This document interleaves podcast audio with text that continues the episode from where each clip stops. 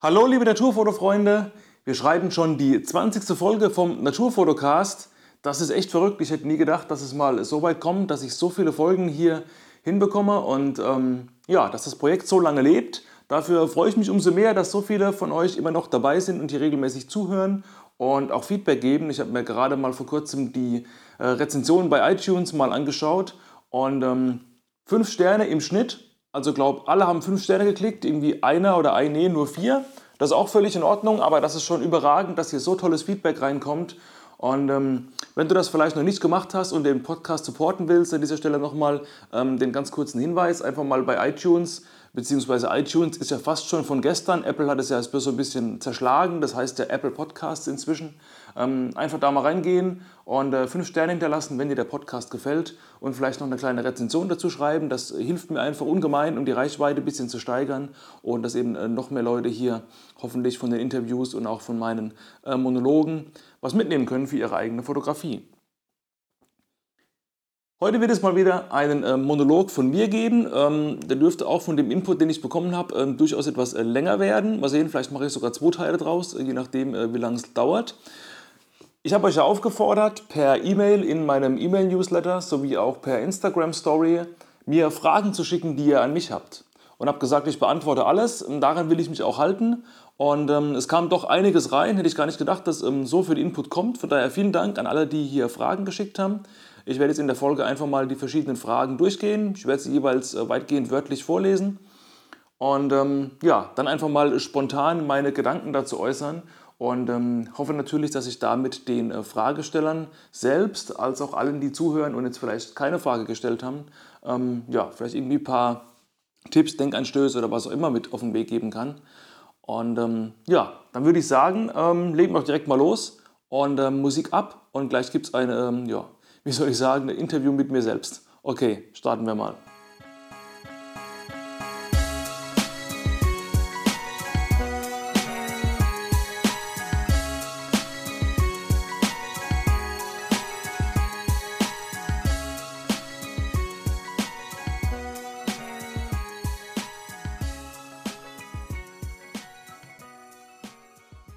Gut, ich fange mal an mit einer E-Mail, die ich von ähm, Martin bekommen habe. Also liebe Grüße Martin, unbekannterweise. Ähm, vielen Dank für die vielen Fragen. Also der Martin legt ja schon ordentlich los und ähm, allein damit könnte man schon einen halben Podcast voll machen. Aber freut mich umso mehr, dass äh, so hohes Interesse dran ist ähm, an dem, was ich so zu erzählen habe. Äh, von daher legen wir einfach mal los. Erste Frage. Wenn du heute mit deiner Ausrüstung bei Null anfangen würdest und Geld keine Rolle spielen würde, welche Ausrüstung würdest du kaufen? Also keine Anfängergeräte, sondern deine Wunschsachen. Ja, das ist schon mal gut. Ähm, träumen in geiler Ausrüstung. Ähm, ich habe da durchaus schon mal ein bisschen drüber nachgedacht. Und ähm, es ist natürlich schwierig dahingehend, ähm, weil man müsste ja erstmal alle Kameras, alle Objektive, alle Stative, alles Zubehör irgendwie kennen, um beurteilen zu können, was ist wirklich das Geilste. Äh, kann ich logischerweise nicht.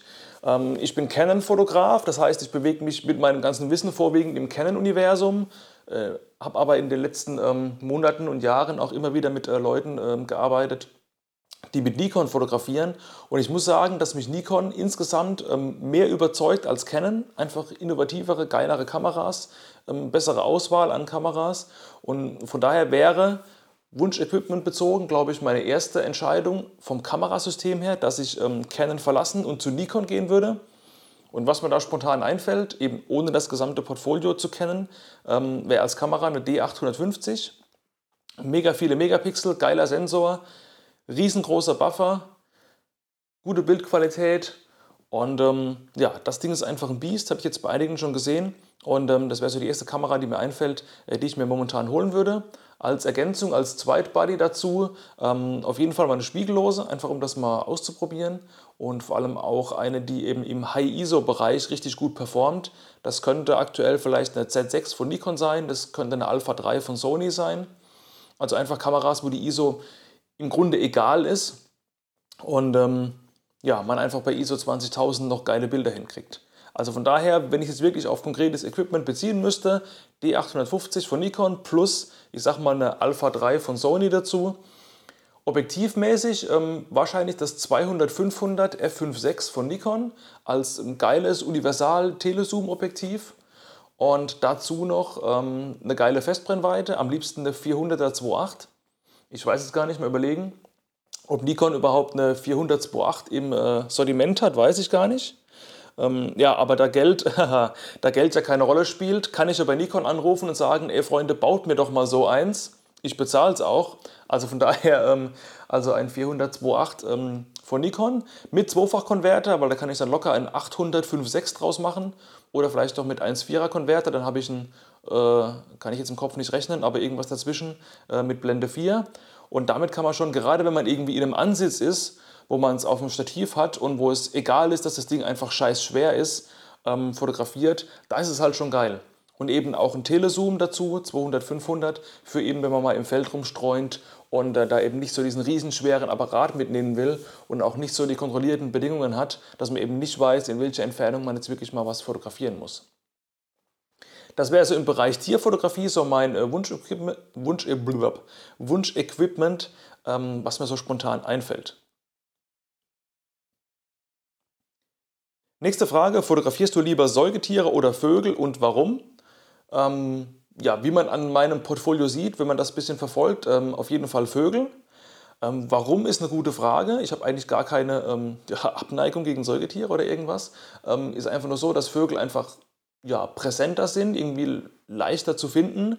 Ähm, gibt viel mehr Arten, viel mehr Möglichkeiten, wo man äh, Vögel fotografieren kann. Und ähm, ich finde Vögel irgendwie ja, interessanter, vielfältiger. Und Säugetiere sind natürlich auch coole Motive, kommt natürlich auch auf das Tier an. Aber gerade in unserer heimischen ähm, Fauna gibt es da gar nicht so viel, was ich spannend finde. Ich fände einen Dachs mal spannend, aber das ist natürlich unfassbar aufwendig, den zu fotografieren. Da habe ich auch noch gar keine Ahnung, wie ich da mal rangehen kann, ähm, weil mir da einfach das, äh, das lokale Wissen fehlt. Ein Fuchs wäre mal geil, habe ich auch noch nicht. Ähm, will ich auch unbedingt mal fotografieren. Ähm, aber so ein Reh zum Beispiel, ja, ein schönes Tier, keine Frage. Aber ich finde Rehe zum Beispiel gar nicht so spannend. Also Reh steht halt irgendwie da rum, guckt in die Kamera, okay, kann man geil in Szene setzen, aber haut mich gar nicht so um. Ähm, von daher bin ich irgendwie äh, doch eher der Birdman. Kommt vielleicht dahingehend ähm, oder daher, dass ich von, ja, von Kindes an schon viele ähm, Bücher eher im Bereich Vögel mir angeschaut habe und eben da vielleicht irgendwie in, in die Richtung geprägt bin. Ähm, deswegen sind Vögel wohl die äh, Favoriten, aber eben Schöne Säugetiere sind absolut coole Motive und ähm, wenn ich dann Möglichkeiten habe oder mir Möglichkeiten suche, werde ich auch da sicherlich mal reingehen. Aber das war aktuell wirklich ähm, ja, eher ein Hintergrund ähm, bei mir. Frage, fokussierst du auch manuell? Ähm, ja, das mache ich durchaus mal. Ähm, in zwei Situationen. Erstens, wenn ich meine Kamera auf einem Stativ habe, wenn ich in einem Ansitz bin und genau weiß, ähm, auf welchem Ast oder an welcher Stelle ich mein Tier erwarte. Dann kann ich natürlich auf den Ast oder den Stein oder was auch immer vorfokussieren mit dem Autofokus, dann auf manuell schalten, Funkauslöser dran und dann eben, wenn das Motiv auch auch taucht, Alter, auftaucht, ähm, ganz entspannt aus der Hosentasche drauf ballern und ähm, habe eben da nicht das Risiko, dass mir der Autofokus mal wieder abspringt. Also das ist eine Situation in einem Ansitz, kontrollierte Bedingungen. Ich weiß genau, wo der Ast ist, wo das Motiv drauf sitzt.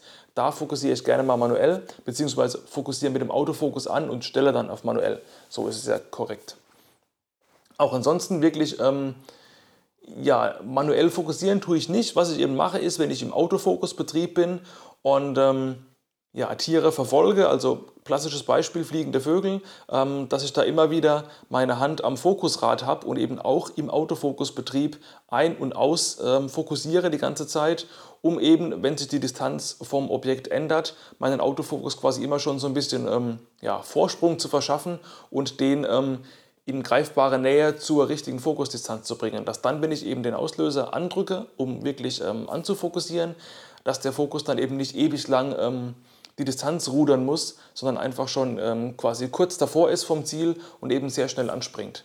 Also das ist eine Technik, die ich sehr oft benutze, ist kein klassisches manuelles Fokussieren, aber hilft im Autofokusbetrieb beim Verfolgen von Motiven auf jeden Fall. Dazu habe ich auch ein YouTube-Video gemacht, wo ich ähm, ja, drei Tipps raushaue mit dem Titel, ich weiß gar nicht genau, wie es heißt, ähm, weit entfernte Motive schnell im Sucher finden und fokussieren. Also da gerne mal auf ähm, YouTube reinschauen. Äh, das findet ihr übrigens einfach meinen Namen, Jochen Keller, bei YouTube eingeben. Ähm, und da dürft ihr recht schnell äh, meinen Kanal finden. Da gibt es eben auch ein paar Videos, unter anderem auch dazu. Okay, weitere Frage vom Martin.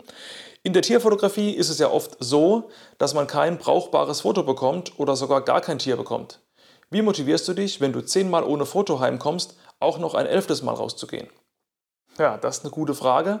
Ähm, wenn es wirklich so eine Situation ist, ich sitze zehnmal irgendwo an und es passiert gar nichts, ey, ganz ehrlich, dann gehe ich auch kein elftes Mal mehr hin, weil dann habe ich einfach keinen Bock mehr. Natürlich ist Geduld eine Grundeigenschaft für Naturfotografie, die muss man einfach mitbringen, das ist noch viel wichtiger als sämtliche Kameraskills. Und ähm, ja, Geduld habe ich auf jeden Fall, aber ich versuche eben ähm, schon vorab durch, durch Recherche, durch äh, Bücherwälzen, durch äh, Sichtungen bei Ornito oder anderen Portalen irgendwie mir anschauen ähm, oder insbesondere auch durch Gespräche mit anderen Fotografen, ähm, ja, meine Chancen irgendwie schon so ein bisschen ähm, zu evaluieren, einzugrenzen, an welchem Punkt ich wirklich hingehen kann, dass dann eben auch was kommt. Natürlich weiß man eben nie, ob was kommt, man ist öfters mal da ergebnislos, ähm, aber dass ich wirklich mich auf Verdacht irgendwo hinsetze, und ähm, zehnmal irgendwie jeweils zwei, drei Stunden, vier Stunden da sitze und es kommt gar nichts, dann höre ich irgendwann auch auf, dann ist auch meine Geduld am Ende und ich sage, ey, fuck off, ich ähm, gehe irgendwo anders hin oder orientiere mich anders. Müsste da schon ähm, die Chance auf ein wirklich ähm, lange, lange erwartetes und äh, gehegtes Traummotiv sein, ähm, dass ich da wirklich ähm, so viel dauerhaftes Sitzfleisch aufbringe und mich da hinsetze. Ja, Nächste Frage, gibt es eine Sache, ohne die du auf keinen Fall rausgehst? Also jetzt abgesehen von der eigentlichen Fotoausrüstung. Das frage ich auch manche Podcast-Gäste immer ganz gerne, weil ich das selber interessant finde. Ähm, was habe ich immer dabei, was nicht fotografisch ist? Ähm, ich habe meistens meinen Buff dabei. Das ist so ein ähm, Kleidungsstück wie so ein, wie so ein Halstuch, dass man irgendwie als, als Kopftuch, als Halstuch, als Sturmhaube alles Mögliche benutzen kann. Äh, nehme ich gerne als Schalersatz, wenn der Wind mal durchpfeift oder eben wenn ich draußen in der Sonne unterwegs bin. Ähm, ich bin ja jemand von denen, die nicht braun werden, sondern entweder weiß sind oder rot werden, äh, also ziemlich äh, sonnenbrandgefährdet. Da ist sowas auch immer gut, wenn man da was auf dem Kopf hat.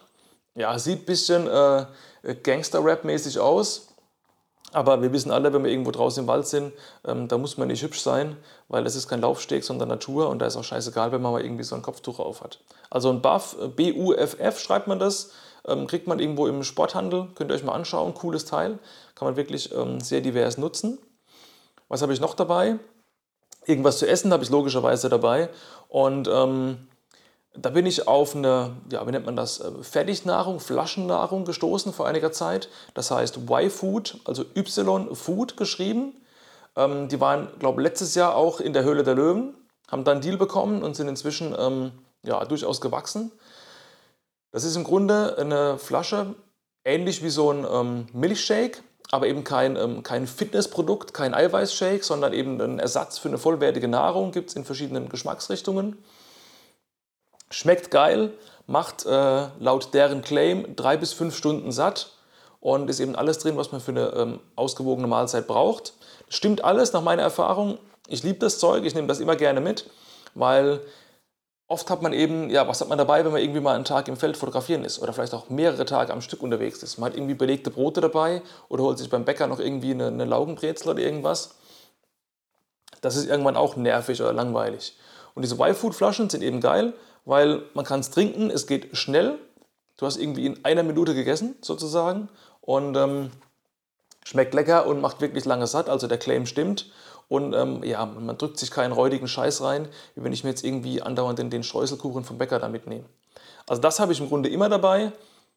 Und ähm, ja, kann ich nur empfehlen. Ich kriege von denen kein Geld. Ich habe witzigerweise denen tatsächlich mal äh, bei Instagram eine Nachricht geschrieben, äh, ob sie nicht irgendwie äh, Produkttester oder Supporter brauchen. Ähm, aber da kam nichts zurück. Ich vermute einfach mal, äh, dass die inzwischen äh, zu large für mich sind äh, und oder ich eben zu klein für die bin. aber gut, ähm, probieren kann man es ja mal. Okay, nächste Frage. Hast du fotografische Vorbilder? Ähm, ja, durchaus. Ah, Vorbilder ist schwierig. Ähm, es gibt einige Leute, die mich inspirieren, wo ich sage, ey, die haben einen geilen Bildstil oder geile Herangehensweise. Da will ich vielleicht auch mal hin. Wer mir spontan einfällt, ist Jan Wegener. Gerne mal auf YouTube äh, Jan Wegener eingeben. Macht äh, super viele ganz tolle Tutorials, nur eben auf Englisch. Also muss man ein bisschen Englisch können, dass man da äh, durchsteigt.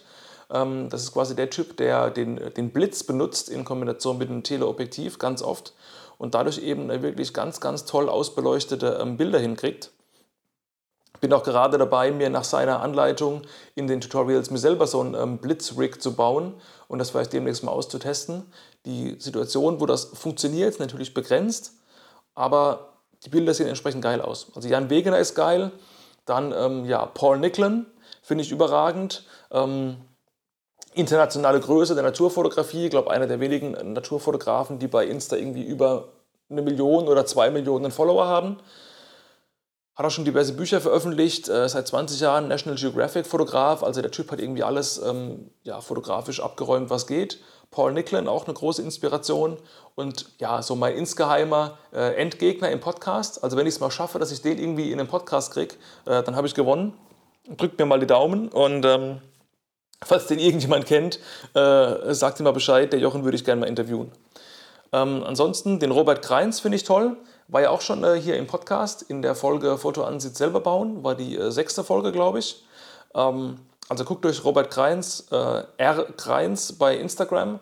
Guckt euch die Bilder vom Robert an. Ähm, man merkt, dass der Mann ähm, Erfahrung hat und ähm, schon viele Jahre dabei ist. Ganz, ganz tolle Motive. Auch eine Inspirationsquelle für mich. Und ähm, ja, das war es soweit. Ähm, Im Landschaftsbereich, lass mal überlegen, im Landschaftsbereich finde ich die ganzen German Romers Jungs ziemlich geil, ähm, ja, weil sie eben wirklich einen Impact hatten und einen eigenen Stil geprägt haben, tolle Bildsprache haben. Ähm, ich habe ja auch das Buch von denen, habe ich auch mal auf YouTube in dem äh, Buchempfehlungsvideo mal empfohlen. Also schaut auch da mal rein, wenn ihr eher Landschaften fotografiert. Das finde ich auch sehr cool. Ähm, ja, soweit mal an Vorbildern. Nächste Frage, welche YouTube-Kanäle würdest du empfehlen? In Klammer abgesehen von deinem eigenen. Ähm, ja, der Klammerzusatz ähm, macht es natürlich jetzt schwieriger, äh, weil die Hauptempfehlung rausfällt. Ähm, nee, Spaß beiseite. Ähm, Jan Wegener, guckt euch Jan Wegener an, geiler YouTube-Kanal. Ähm, was gibt es sonst noch? Es gibt gar nicht so viel im Bereich Naturfotografie. Ähm, Morten Hilmer ist auch interessant. Ich finde die Videos zwar teilweise zu langatmig, also ich gucke mir jetzt nicht so diese ähm, 40 Minuten äh, Infield-Videos an, aber auch ein äh, geiler Typ, der tolle ähm, Berichte bringt, ähm, wie er da irgendwie in der Arktis äh, fotografiert ähm, oder so. Also Morten Hilmer finde ich cool. Ähm, gibt auch noch jemanden, der heißt äh, Paul, Paul Miguel oder Paul Miguel, weiß nicht, wie man ihn ausspricht. Also Paul Miguel geschrieben. Macht auch so ein bisschen ähm, Foto, ähm, Naturfoto-Tutorials. Auch nicht schlecht. und der Chris Kaula, der jetzt gerade in der äh, letzten Podcast-Folge bei mir drin war, geht auch äh, mittlerweile stärker Richtung YouTube. Äh, Videos von ihm finde ich auch cool. Ähm, ich finde, er könnte es äh, ein bisschen professioneller produzieren. Also es ja, ist nicht so high-end wie jetzt ein, ein Jan Wegner-Video, aber inhaltlich ist es geil, inhaltlich ist es top, da kriegt man Know-how mit und äh, tolle Ideen für Fotografien. Also auch gerne mal beim Chris ähm, bei YouTube reinschauen. So, letzte Frage von dieser langen E-Mail. Hast du neben der Fotografie auch noch andere Hobbys? Ja, das habe ich. Fotografie ist wirklich das, was den, den Hauptanteil einnimmt. Ähm, ja, um meine nicht sehr ausgeprägten motorischen Fähigkeiten ähm, zu schulen, habe ich vor kurzem angefangen, ähm, mir selber Jonglieren beizubringen. Sehr cool. Ich kann inzwischen recht gut mit drei Bällen jonglieren. Und ähm, das ist auch eine coole ähm, Zeitüberbrückungsmethode, wenn man irgendwo mal ein bisschen Wartezeit überbrücken muss und äh, eben nicht immer nur das Handy rausholen will und nochmal kurz irgendwie durch Insta oder Facebook oder sonst irgendwas ähm, scrollen will, einfach mal irgendwie hinstellen, in der Ecke im Badezimmer vom Arzt ein bisschen jonglieren. Ja, die Leute gucken einen vielleicht ein bisschen doof an, ähm, aber ist durchaus ganz funny. Also jonglieren ist ganz cool. Ähm, ja, muss man äh, wirklich von der Pike auf lernen. Also da kann man auch für die, für die ähm, Fotografie was mitnehmen, dass man eben nicht mit drei Bällen anfängt, sondern erstmal mit einem Ball.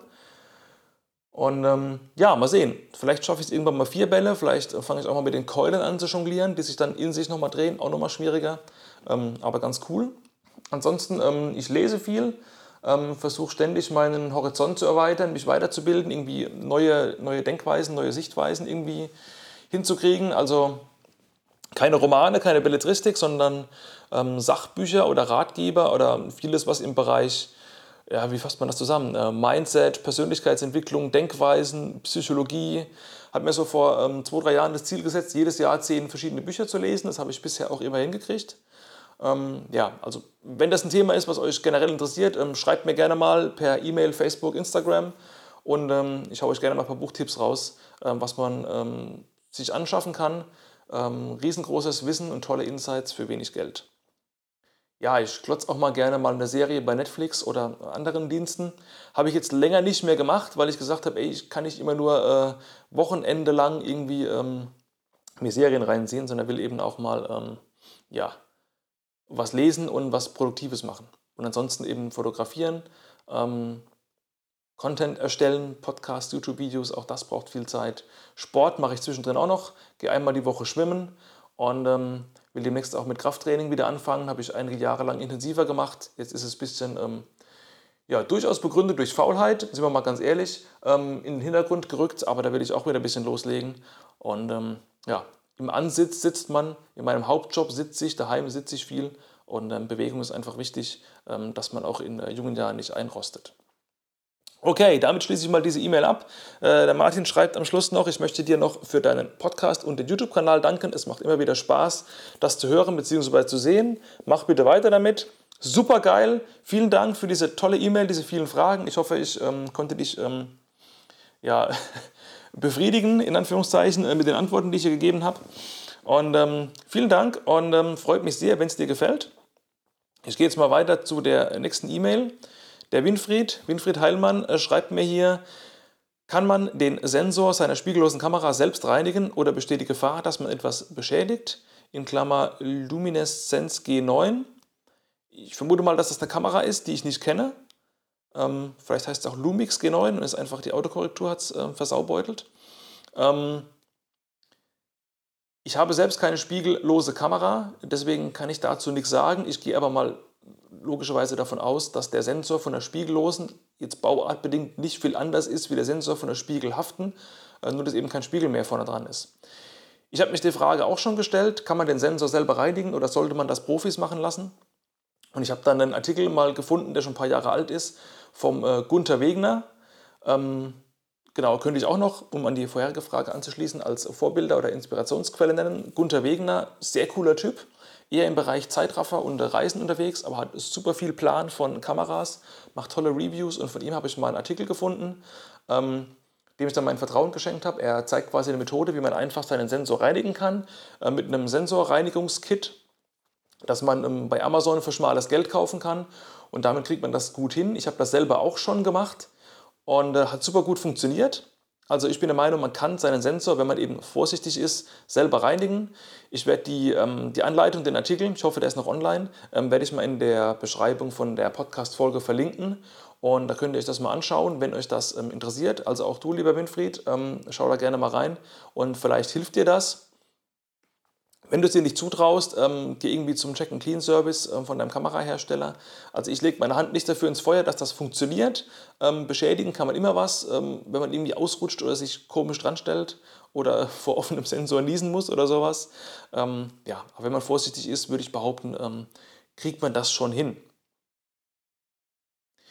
So, Hannes Bonsheim schreibt, liebe Grüße Hannes, für alle fleißigen Podcast-Hörer, der Hannes war hier so, schon selber im Podcast, hat über seine Costa Rica-Reise erzählt. Also wenn ihr das nicht gehört habt, gerne mal hier ähm, nach dieser Folge nochmal die Costa Rica-Folge anmachen. Die war nämlich auch, finde ich, super interessant. Er schreibt, mich würde Eulenfotografie bei Nacht interessieren. Äh, Carsten Mosebach, Hermann Hirsch. Ja, interessiert mich auch.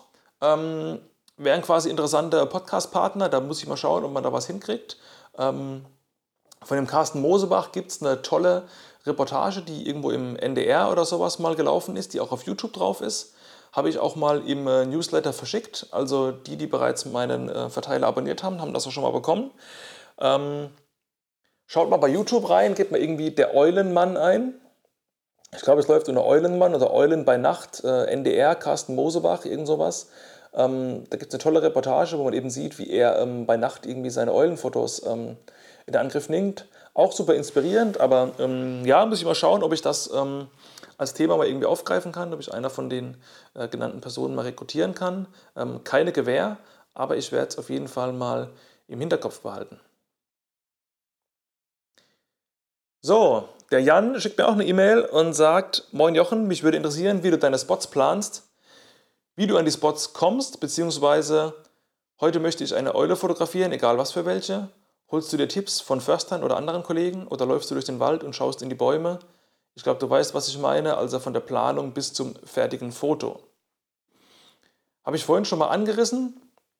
ich bin, ähm, ich bin so jemand, der, ähm, der Effizienz, effizientes Arbeiten sehr geil findet. Also der versucht irgendwie möglichst wenig ähm, Zeit unnütz zu verschwenden. Ähm, natürlich kann man das nur bedingt im Bereich der Naturfotografie, weil man eben nie weiß, ähm, was denn da kommt. Aber ich meine damit, dass ich eben vorab schon versuche ähm, zu recherchieren, wo könnte denn ähm, die Wahrscheinlichkeit sehr hoch sein, dass ich das gewünschte Motiv bekomme und ähm, eben dann erst dahin zu gehen. Und das läuft viel über Austausch mit anderen Kollegen. Ähm, gerade über Instagram hat sich über die Jahre wirklich ein, ein Netzwerk gebildet, ähm, wo es eben ein Geben und Nehmen ist. Ähm, ich gebe jemandem mal Tipps, wo er hingehen kann. Er gibt mir dafür wieder Tipps, wo man hingehen kann. Man geht zusammen mal auf Tour und lernt da voneinander. Also das ist ein, ein großer Anteil. Mit Förstern oder Jägern ähm, habe ich keine Connections bisher, ist aber auf jeden Fall sicherlich eine sehr, sehr gute Methode, weil das sind ja die äh, Jungs und Mädels, die wirklich vor Ort in einem konkreten Wald oder Jagdgebiet wirklich ähm, das Knowledge haben. Also das kann ich eigentlich nur empfehlen. Bin ich selber noch nicht so weit, also kann ich mich mal an die eigene Nase fassen. Da sollte ich mal ein bisschen mehr rangehen und mal versuchen, auch da Verbindungen aufzubauen. Auch zum NABU oder anderen Organisationen kann man versuchen, Connections aufzubauen. Obwohl da eben ja auch oft die Fotografen vielleicht nicht so gern gesehen sind, weil es eben auch immer wieder Fotografen gibt, die es halt übertreiben und Grenzen übertreten, übertreten und irgendwie durchs Naturschutzgebiet rennen, ohne auf irgendwas zu achten. Und ähm, ja, die ruinieren halt irgendwo auch das Image von all den ähm, ja, ehrenhaften, nenne ich es mal, Fotografen, die halt irgendwie die Natur auch berücksichtigen bei ihren Fotos, ähm, was man ja auf jeden Fall machen sollte. Und ich glaube, da kommt auch durchaus bei, bei Nabu und auch bei Jägern vielleicht ein bisschen ja, Unmut auf, ist natürlich eine pauschale Aussage, klar, nicht jeder ist so, aber es kann immer mal sein, dass man vielleicht auf Widerstand stößt, wenn man irgendwie hingeht und sagt, ey, ich bin Fotograf, ähm, kann ich bei euch vielleicht mal mitmachen oder ein bisschen ähm, Know-how abgreifen. Aber eben Austausch mit anderen Personen ist meines Erachtens immer eine gute Sache. Ansonsten ähm, Recherche in Büchern, in Foren, in Social Media oder ja, einfach bei Google irgendwie mal schauen, was man denn so rauskriegt. Ähm, gibt eben auch diese Bücher, die heißen Vögel beobachten in Ostdeutschland, Norddeutschland, Süddeutschland, so eine Trilogie aus dem Kosmos Verlag. Ähm, auch dazu wieder der Verweis auf mein ähm, Buchtipp-Video auf YouTube, da habe ich die vorgestellt. Da sind eben super gute Infos drin und das ist eben eine tolle Basis, dass man sich da quasi ein Gebiet mal rausguckt und sagt, okay, da würde ich gerne mal hingehen. Da sind auch schon viele Spots drin. Äh, dann überlegt man, okay, wen kennt man, der dort vielleicht schon mal war. Dann kann man darauf aufbauen, vielleicht einfach die Spots nochmal irgendwie bei, bei Google recherchieren und gucken, ob da irgendwie andere Leute schon mal waren. Und da kann man eben das Ganze eingrenzen und muss eben nicht ähm, einfach irgendwo hinlatschen und einfach auf äh, gut Glück mal gucken. Natürlich ist das auch eine Methode, dass man einfach mal irgendwie durch den Wald läuft und vielleicht sieht man irgendwie, okay, da, da flattert was, da geht man vielleicht einen Tag später wieder hin. Wenn da wieder das gleiche flattert, dann ist die Wahrscheinlichkeit schon ziemlich groß, ähm, dass da vielleicht was geht. Dann kann man sich auch da mal was anschauen. Aber ich bin eben ein Freund davon, nicht irgendwie blind loszuziehen und zu gucken, Mache ich durchaus auch mal, aber es ist natürlich einfacher, ähm, wenn man eben ja schon vorab das Ganze ein bisschen einschätzen kann. Und ähm, wie ich vorhin schon gesagt habe, wenn man zehnmal irgendwo ansetzt und dann auch beim elften Mal nichts kommt, also klar, da gibt es Leute, die setzen sich auch bis zum 25. Mal hin und das ist, das ist geil, das ist top, da habe ich äh, Respekt davor. Aber das wäre dann auch irgendwie nichts für mich. Das wäre mir irgendwie nicht, nicht effizient genug. Ich weiß, Naturfotografie, Ungewissheit hoch 10, effiziente Planung dagegen stellen. Das geht nicht immer zusammen, aber ich finde, man kann es irgendwie zumindest versuchen, das irgendwie so ein bisschen äh, zusammenzubringen. Ja, vielleicht, äh, vielleicht äh, wisst ihr, wie ich es meine. Okay, eine nächste Frage, die mich bei Instagram erreicht hat, von äh, Focused Fox. Er fragt, sind Blogs in der Wildlife-Szene noch relevant? Ähm, ganz ehrlich, keine Ahnung, weil ich äh, so gut wie gar keine Blogs lese. Ähm, ich glaube, dass Blogs generell in der heutigen Zeit durchaus noch relevant sind. Ähm, sie werden aber wahrscheinlich immer weiter ins Hintertreffen gelangen, weil eben äh, Social Media und YouTube ähm, Video- und Audioinhalte ähm, den zu lesenden Inhalt, glaube ich, weitgehend verdrängen werden. Und da es immer leichter wird, Audios, Videos zu erstellen, das immer mehr Leute machen und dadurch auch die Konsumenten von Inhalten immer fauler werden, also ich kenne es ja von mir, ja, wenn ich irgendwie was wissen will, ich gucke mir lieber ein YouTube-Tutorial an, als dass ich ähm, einen dreiseitigen Artikel oder gar eine Gebrauchsanleitung lese. Ja, weil es einfach ähm, einfacher ist. Und der Mensch ähm, ist von seinem äh, Grundnaturell einfach so gepolt, dass er irgendwie alles möglichst einfach haben will und möglichst stressfrei. Und ähm, von daher könnte ich mir gut vorstellen, dass vielleicht ähm, Vlogs erfolgreicher werden irgendwann als Blogs. Aber ich will deswegen den Blogs nicht ihre Daseinsberechtigung absprechen. Ähm, ich glaube, die sind immer noch relevant, aber es ist wie mit allem, was man in Social Media macht. Auch ein Blog muss irgendwie regelmäßig gefüllt werden. Äh, auch da muss man irgendwie seine sozialen Netzwerke irgendwie andocken und das Ganze quer posten, dass irgendwie die Reichweite steigt. Weil schon ja viel Arbeit drin steckt und wenn du da irgendwie den Wolf schreibst und das lesen nur zehn Leute, ist natürlich cool, weil es zehn Leute lesen, aber ist wahrscheinlich auch nicht der Impact, den man sich als Blogger davon erhofft. So, dann hat mich der ähm, Kollege Ornithologie für Anfänger, übrigens auch ein äh, ganz cooler YouTube-Kanal, ähm, der sich mit äh, Vögeln beschäftigt. Also gebt einfach mal Ornithologie für Anfänger bei YouTube ein. Ähm, wenn ihr euch für Ornithologie und für Vogelkunde interessiert, da geht es weniger ums Fotografieren, wirklich mehr um Artenwissen und äh, Bestimmung. Der hat mir auch hier einige Fragen rausgeballert bei Instagram. Ähm, die erste Frage ist sehr schwierig äh, zu beantworten. Wo siehst du dich in 1, 5, 10 Jahren?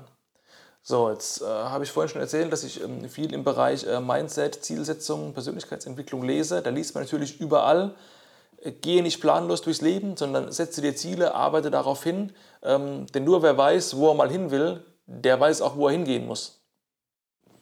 Ähm, trotzdem, ja, muss ich mir da ein bisschen an die eigene Nase fassen. Ähm, gerade im fotografischen Bereich ähm, habe ich natürlich gewisse ähm, Wünsche, Träume, wo ich gerne hin will.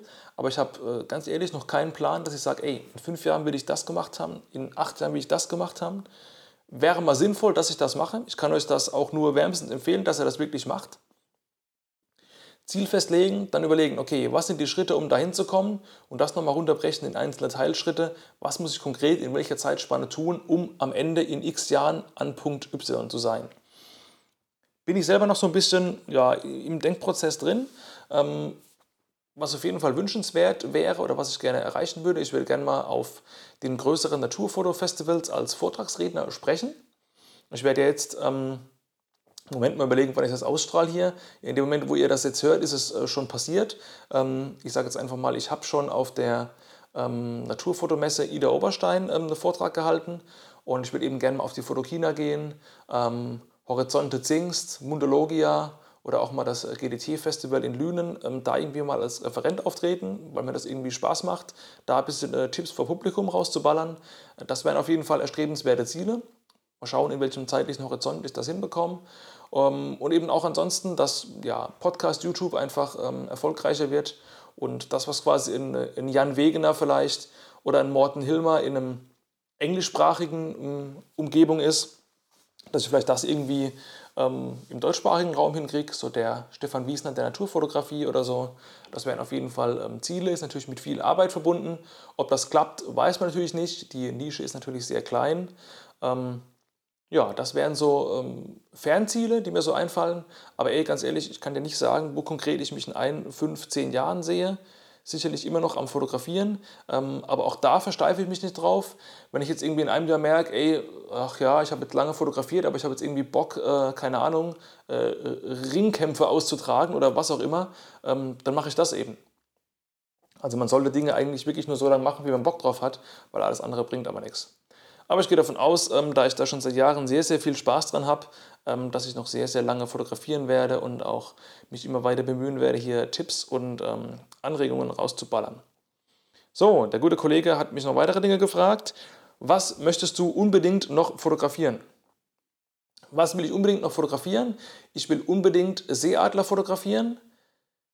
Seeadler, Habicht und Papageientaucher. Das waren so meine drei Zielarten für dieses Jahr. Papageientaucher werde ich sehr wahrscheinlich realisieren können, da ich im äh, Juli für eine Woche auf die Shetland Islands im äh, Norden von oder oberhalb von Großbritannien fliegen werde. Da nehme ich an einer geführten ähm, Fotografentour teil und ähm, hoffe einfach mal auf sehr viele Seevögel, unter anderem eben auf die süßen Puffins. Ähm, die will ich unbedingt mal fotografieren und äh, da freue ich mich schon drauf, dass das hoffentlich da klappt. Seeadler, wie gesagt, will ich noch fotografieren. Ähm, weiß ich noch nicht, wie und wo ich das anstelle. Bin da dankbar für Anregungen oder Tipps, wo man das gut hinkriegt. Wird man aber wahrscheinlich ähm, im Winter machen müssen. Ähm, weil Seeadler, die irgendwie im Schnee kämpfen, das wäre schon so ein geiles Motiv, das ich gerne mal hätte. Ähm, Habicht hätte ich auch sehr gerne. Ähm, wird man wahrscheinlich um den Hyde nicht drum kommen, genau wie beim Seeadler. Ähm, aber auch da habe ich noch keine ähm, Connections oder Möglichkeiten, ähm, wie man da rankommt. Ähm, auch da gerne Tipps geben. ich möchte gerne noch einen Bartkauz fotografieren. auch so ein Wunschbild von mir ist der Bartkauz, der frontal 30 cm über dem schneebedeckten Boden auf mich zufliegt. das wäre auch noch so ein Wunschbild. Da werde ich wahrscheinlich irgendwo nach Skandinavien müssen, um den mal abzulichten. Ähm, was würde ich noch gerne mal fotografieren? Ähm, ich hatte vor Jahren mal diese bekloppte Schnapsidee, dass ich gerne mal ein ähm, analoges Polaroid-Bild unter Wasser von einem Wal machen würde, ähm, weil das einfach noch kein Mensch gemacht hat. Und ich finde es irgendwie geil, wenn man irgendwas als allererster Mensch auf der Welt irgendwie macht oder zumindest als allererster Mensch auf der Welt ähm, das veröffentlicht. Ich habe irgendwie mal einen Artikel gesehen, ich kriege aber nicht mehr zusammen, wo der war oder von wem der ist, dass irgendwelche Australier waren es, glaube ich, tatsächlich irgendwie äh, ein Bild von einem Hai mit einem Polaroid in einem Unterwassergehäuse gemacht haben. Äh, das sieht natürlich jetzt fotografisch nicht so geil aus, aber ich finde es irgendwie cool, so eine uralt äh, Cam äh, wirklich ein Unterwassergehäuse drum zu bauen und äh, die mal mit in den Ozean zu nehmen. Also ist äh, ja eigentlich total bescheuert, ähm, aber ist irgendwie so ein, äh, so ein Hirnfurz, den ich irgendwie noch so im Hinterkopf habe und äh, der mich irgendwie interessiert. Ähm, was würde ich noch gerne fotografieren? Ähm, lass mal überlegen. Oh, es gibt so viel, ey. Kaiserpinguine. Oh ja, ganz vergessen. Ähm, schließt an die nächste Frage an. Äh, wo möchtest du unbedingt noch fotografieren? Antarktis, ganz klar. Das ist mein ähm, erklärtes fotografisches Endziel. Ich will unbedingt die Kaiserpinguine in der Antarktis fotografieren und auch die anderen ähm, Tiere, die es dort gibt. Königspinguine auf Südgeorgien, äh, Seeelefanten. Ich war ja schon mal dort, tatsächlich auf Südgeorgien 2015, als ich eine längere Südamerika-Reise gemacht habe. Ähm, damals war ich noch eher am Anfang mit der Naturfotografie. Ähm, da hatte ich noch nicht so viel Wissen im Sinne von äh, auf Licht achten, auf Hintergründe achten, äh, welche Objektive braucht man und so weiter. Da hatte ich noch eine eher basic Anfängerausrüstung, ähm, die mir bedauerlicherweise auch zwei Wochen bevor ich auf das Expeditionsschiff nach Südgeorgien gegangen bin, ähm, geklaut wurde. Da hat mir einfach einer den Rucksack abgezockt. Und dann musste ich mir eben mit einem äh, Behelfs-iPhone 5 damals vom äh, peruanischen Wochenmarkt behelfen und damit auf Südgeorgien Bilder machen. Ähm, fotografisch entsprechend ähm, schwierig, aber die Kulisse dort ist einfach so unfassbar geil. Also das hat mich wirklich nachhaltig beeindruckt. Ähm, ich habe ja das Glück, dass ich schon einiges gesehen habe von der Welt, aber das war jetzt das, was wirklich ähm, nachhaltig im Gedächtnis geblieben ist. Und da ist auch der, der Funke übergesprungen, dass ich in die Polarregionen unbedingt nochmal zurückkehren will. Dann aber mit einer richtigen, geilen Fotoausrüstung ähm, und dann eben da Pinguine, Seeleoparden, Seeelefanten, Skuas, Albatrosse und alles, was da an wunderschönen Motiven gibt, mal abballern will. Also da will ich unbedingt mal hin. Ähm, nach Tonga würde ich auch unbedingt gerne mal. Ähm, da wäre ich auch, auch äh, fast schon mal hin, hingekommen. In Tonga, das ist eine kleine Inselgruppe in der Südsee. Da hat man die Möglichkeit, als ähm, einer der wenigen Orte der Welt äh, mit Buckelwalen zu schnorcheln, die da wirklich dann auf, ja, fast auf Anfassdistanz kommen. Und das muss einfach das unfassbarste Erlebnis überhaupt sein, mit so einem riesen Wal da im äh, klaren Wasser zu sein. Fotografieren ist da ja eigentlich eher nebensächlich, da geht es eher um das Erlebnis, aber auch da kann man sicher ein paar coole Bilder machen. Und ähm, eben, ich hatte die äh, eine Tour da sogar schon mal gebucht, ähm, Flüge gebucht über Sydney dahin. Und dann haben die irgendwie zwei Wochen vorher die Tour gecancelt wegen mangelnder Teilnehmerzahl. Und ich habe gedacht, Alter, wollt ihr mich verarschen? Das kann jetzt wohl nicht wahr sein. Habe dann die ähm, die Flüge von äh, Sydney nach Tonga irgendwie notgedrungen verfallen lassen müssen. Und habe dann eben äh, improvisierterweise irgendwie zwei Wochen Australien draus gemacht, dass eben auch der Sydney-Flug nicht völlig im Arsch ist. Ähm, aber jeder, der sich ein bisschen mit Australien beschäftigt hat, weiß, dass ähm, zwei Wochen Australien eigentlich grober Unfug ist und überhaupt nicht wirtschaftlich ist. Ähm, aber eben, da habe ich auch ein klein bisschen was äh, von der australischen East Coast gesehen damals. Aber eben, da würde ich eben auch nochmal hin, äh, wenn es denn mal richtig klappt. Ähm, Tipp an dieser Stelle, bucht keine Flüge oder sonstigen ähm, Transportmittel zu Reisen, von denen ihr nicht tausendprozentig sicher seid, dass die auch wirklich stattfinden. Weil in das Fettnäpfchen will ich nicht nochmal reintreten, was ich damals hatte. Wo will ich noch fotografieren? Ähm, Polargebiet im Norden natürlich auch, Eisbären, Polarfüchse. Ähm, Finnland wäre auch geil, eben ähm, die ganzen Eulen, die es da gibt, Bären, Wölfe fotografieren. Ich war ja schon mal in Polen bei Bären und Wölfen. In Finnland ist das bestimmt noch mal ein Stück geiler, auch da mal fotografieren, Lappland. Ähm, Kamtschatka, wenn die Grizzlies die Lachse aus dem Flusch, Flusch, Flusch fissen, äh, Flussfischen ähm, und nebendran noch die Riesenseeadler ähm, rumchillen auf dem Eis. Auch das wären geile Motive, da will ich auch unbedingt mal hin. Eben auch sehr weit, sehr teuer. Ähm, ja, aber das sind so die, äh, die Ziele, die ich nochmal habe. Ansonsten immer wieder Helgoland. Helgoland ist einfach eine wunderschöne, winzige Insel mit tollen fotografischen Motiven. Ich weiß gar nicht warum, aber irgendwie zieht es mich da immer wieder hin. Ich war in, innerhalb von drei Jahren sechsmal dort und könnte jede Woche wieder hinfahren. Und ähm, ja, auch sonst gibt es bestimmt noch viele ähm, Motive, die da ähm, an verschiedenen Orten geil sind. Das sind jetzt die, die mir spontan einfallen. So, nächste Frage, auch noch vom äh, Ornithologie für Anfänger. Wie wird man schnell besser? Konkrete Tipps. Ähm, wie wird man schnell besser? Indem man viel übt und ähm, indem man sich keine unnötigen Informationen reinzieht. Also Beispiel, du kannst dir irgendwie äh, von fünf verschiedenen Objektiven die Reviews bei YouTube anschauen und dafür eine Stunde investieren. Wenn du aber bereits ein Objektiv hast und dir jetzt nicht in absehbarer Zeit konkret ein anderes kaufen willst, hast du von der Information eigentlich gar nichts. Außer ein gesteigertes Verlangen, vielleicht was zu kaufen, obwohl du was Fotografierendes, äh, was, was Funktionierendes daheim hast. Von daher ähm, wirklich schauen, ähm, konkret auf die Fähigkeiten, die dir noch fehlen, dich weiterbilden, dir da Infos holen und eben auch ein Bewusstsein dafür entwickeln, was kann ich noch nicht. Weil um was zu lernen, muss man ja einen Schritt vorher erstmal raffen, dass man das noch gar nicht kann. Und äh, da eben YouTube-Videos gucken, Artikel lesen, Bücher lesen, Podcasts hören und da eben wirklich ähm, beim Buch mit einem Textmarker hingehen oder beim Podcast oder bei YouTube irgendwie mit einem Notizblock und wirklich irgendwie die ein, zwei Nuggets wirklich rausschreiben, wo man denkt, ey geil, das wird mir wirklich für das konkrete, ähm, für die konkrete Baustelle, die ich habe, noch helfen. Und das dann aber auch direkt umsetzen. Also nicht irgendwie lesen, lesen, lesen und nichts machen, sondern was lesen, was konsumieren und dann direkt umsetzen und einfach trainieren. Am besten Kamera schnappen, in den Zoo oder in den Tierpark gehen und einfach da alle möglichen Einstellungen ausprobieren. Am, am Reh, am Eisbär, am Löwe, an was auch immer. Man kann jetzt von Zoos und Tierparks halten, was man will. Natürlich sollte man die Bilder, die man da macht, äh, nicht später als Wildlife verkaufen. Ja, weil das, äh, weil das ist fake und das bringt auch nichts. Aber eben, das ist ein guter Trainingsgrund. Oder man trainiert eben mit äh, Tieren, die äh, sehr nah in der Gegend sind.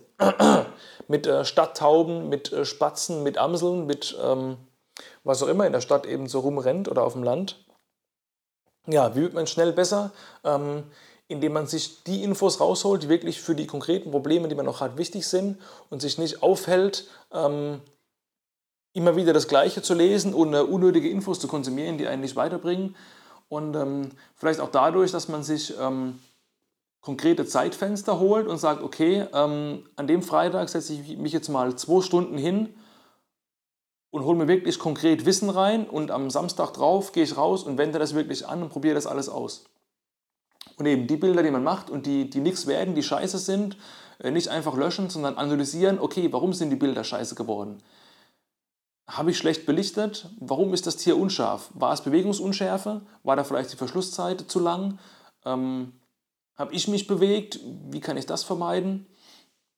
Also einfach erstens konsumieren, zweitens umsetzen und drittens ähm, fokussieren auf einzelne Problemstellungen und nicht irgendwie alles auf einmal können wollen, sondern eben Step by Step. Ähm, erstmal, keine Ahnung, die Kamera mastern, dann die Bildgestaltung mastern und dann eben in äh, kreativere Sphären vordringen und erstmal nur die Bestimmungsbuchbilder machen ähm, und dann eben aufs nächste Level gehen. Ich weiß nicht, ob das dir jetzt irgendwie weiterhilft, was ich jetzt so sage. Das ist alles sehr spontan, was ich hier mache. Also ich habe mir die Fragen zwar vorher alle durchgelesen, aber ist nicht irgendwie ein äh, Skript gemacht. Ähm, ich will das irgendwie alles spontan halten. Ich bin irgendwie so eher der Freestyler. Und ja, ich hoffe, dass ich dir damit ein bisschen was weitergeholfen habe.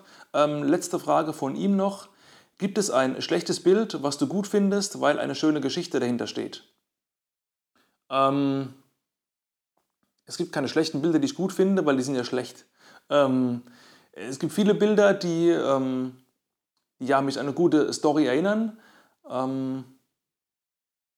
Ja, aber schlechte Bilder schmeiße ich meistens weg und behalte die, ähm, die Story dann eher im, im Kopf für mich. Also klar, also vorhin habe ich von Südgeorgien erzählt, wo ich mit dem iPhone fotografiert habe.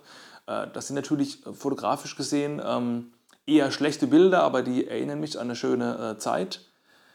Es gibt ein Bild von einem scheißenden Kormoran, der so einen richtig geilen Kackstrahl hinten rausballert, äh, den ich in Ludwigshafen mal fotografiert habe. Der hat zwar einen scheiß Hintergrund, aber das ist auch irgendwie so ein, äh, so ein kleiner Evergreen. Ähm, bei Instagram einfach mal Hashtag Kackstrahl eingeben. Ähm, da findet man das Bild eventuell noch. Ich weiß gar nicht, ob ich es überhaupt noch drin habe. Ähm, ja, aber ansonsten ein schlechtes Bild, was ich gut finde, weil eine schöne Story dahinter steht, fällt mir jetzt Südgeorgien ein. Und ansonsten ähm, hatte ich bisher das Glück, dass natürlich macht man viele schlechte Bilder bei den Fotosessions, aber die schmeiße ich eben alle weg. Und meistens war bei jeder Session auch irgendwie was Gutes dabei, dass ich mich natürlich eher an die äh, Guten erinnern kann. Gut, ähm, Alter, jetzt habe ich ja richtig lange ähm, gelabert am Stück. Ähm, kein Schnitt war jetzt da drin, also ihr merkt, ich habe alles so roh rausgeballert. Ähm, super Resonanz, also echt ähm, toll, wie viele Leute sich hier wirklich die Mühe machen und ähm, hier Fragen stellen. Ich hoffe, dass ich euch ja, mit euren Antworten, äh, mit meinen mit euren, Alter, ich bin jetzt wirklich durcheinander, ich muss ausmachen, äh, dass ich euch mit meinen Antworten ein bisschen ähm, geholfen habe, dass ich auch für die äh, Nicht-Fragesteller, die jetzt hier zuhören, vielleicht ein bisschen ja, was äh, rausgehauen habe, was euch in irgendeiner Weise hilft. Ansonsten gilt, wenn noch irgendwelche Fragen sind oder irgendwas wissen wollt, ähm, könnt ihr mir gerne weiterhin schreiben. Ähm, ich kann das natürlich auch gerne ähm, individuell äh, beantworten. Das war jetzt nur mal so eine Idee, einfach mal so eine gesammelte Fragerunde irgendwie einzusammeln. Und eben da jetzt doch einiges zustande kam, habe ich jetzt gedacht, komm, machen wir jetzt mal hier ähm, den Podcast raus. Okay, was gibt es ansonsten noch zu sagen? Gerne mal den Podcast bewerten, gerne mir auch bei Instagram ähm, folgen, at Kellerfoto, respektive at Naturfotocast. Die Leute, die hier Stammhörer sind, ähm, können das wahrscheinlich schon nicht mehr hören, weil ich das durchaus öfters mal sage. Ähm, Seht es mir bitte nach, weil es gibt bestimmt auch Leute, die jetzt vielleicht ähm, genau in dieser Folge zum allerersten Mal hier zuhören und ähm, mich vielleicht noch gar nicht kennen und jetzt auch vielleicht nach so einem sehr langen Monolog ähm, noch Interesse haben, mal zu schauen, ey, was macht denn der Keller da eigentlich so? Und ähm, ja, auch für die den Hinweis, da gerne mal reinzuschauen. Ansonsten Gerne auch für den E-Mail-Newsletter eintragen. Das könnt ihr auf meiner Homepage machen als Eingangsgeschenk. Das ähm, sage ich auch oft im äh, Outro der Interviewfolgen. Gibt es direkt mein E-Book Fliegende Vögel fotografieren, kostenlos dazu. Ansonsten gerne noch die Erinnerung an den Videokurs Zeitsparende Lightroom. Ich habe ja vorhin schon ein bisschen von ähm, effizientem Arbeiten gesprochen. Wer in Lightroom wirklich mal effizient arbeiten will, sollte sich auch das mal zulegen. Und wenn ihr das komplett scheiße findet und dabei wirklich gar nichts lernt, kriegt ihr ohnehin euer Cash zurück. Also das ist im Grunde sowieso ein No-Brainer. Und für alle äh, Landschaftsfotografen, die gerne mal Richtung äh, Garmisch-Partenkirchen Zugspitze wollen, habe ich seit kurzem auch ein kleines E-Book draußen. Äh, kostet läppische 5 Euro, gibt es zu 10 geilen Spots dort, die ich auch schon fotografiert habe. Tipps aus erster Hand, wie man genau konkret dahin kommt und wo man eben genau hinlaufen muss, um eben coole Bilder machen zu können. Also wer mal hier Richtung Garmisch will, ähm, könnte sich auch das zulegen. Und ansonsten eben bleibt der Podcast natürlich for free. Auch YouTube bleibt for free. Auch Instagram bleibt for free. Auch der Newsletter bleibt for free. Also jede Menge Infos für euch, die euch hoffentlich gefallen. Und ähm, ja, jetzt muss ich mir dringend mal hier ähm, was zu trinken holen, sonst äh, trockne ich aus, weil dieses äh, lange Labern bin ich auch nicht so gewohnt. Und ähm, ja, einige interessante Interviews werden im Podcast noch kommen. Von daher stay tuned, bleibt dran, es wird spannend. Und ähm, ja, ich freue mich auf weitere Fragen und Anregungen und danke dir nochmal von ganzem Herzen hier fürs Zuhören in dieser sowie auch den anderen Folgen. Und jetzt stöpsel ich mal hier das Mic aus, hol mir mal was zu trinken und ähm, ja, Peace out und ciao und bis zum nächsten Mal.